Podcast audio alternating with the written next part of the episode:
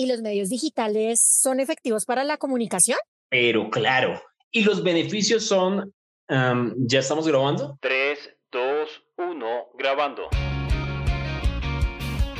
Bienvenidos a esta nueva idea de oro de Jazz los podcasts de comunicación a distancia donde hablaremos de la evolución de los mensajes en la virtualidad. Comencemos. Juanita, ¿recuerdas hace 15 años cuáles eran los medios que usábamos para comunicarnos? Ah, insinúas que estoy vieja. No, no, no, no, no, no, no, no, no, no, no.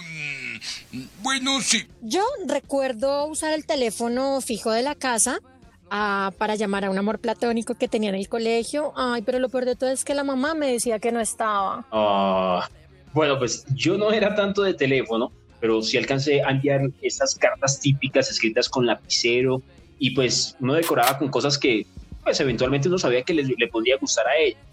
Además, pues tenía el detalle de perfumarlo, ¿no? vaya, vaya. Malévolo cucarachón se los puso sentimental. Sí, lo sé. Y además era súper complicado porque pues no quería que llegara a manos de otras personas pues, para evitar el bullying. Y bueno, ya tú sabes cómo era eso. Ay, épocas aquellas. Pero bueno, con el avance de las tecnologías de la comunicación, esas historias son una leyenda para las nuevas generaciones que nunca vivieron eso que vivimos en ese momento.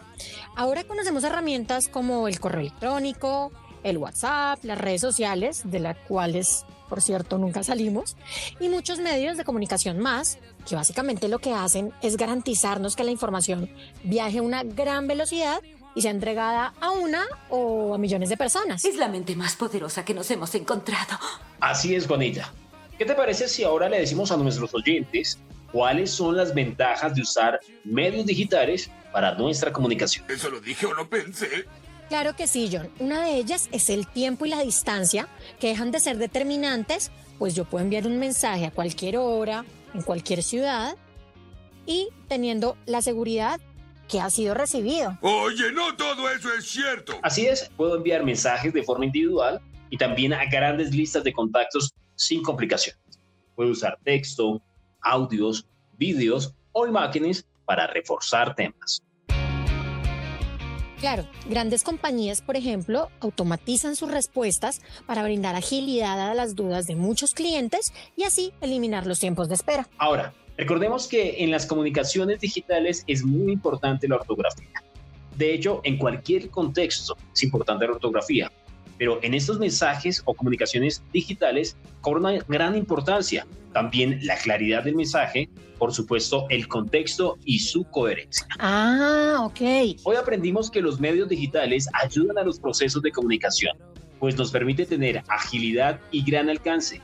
De esta forma, el conocimiento también llegará a tus colaboradores de forma inmediata.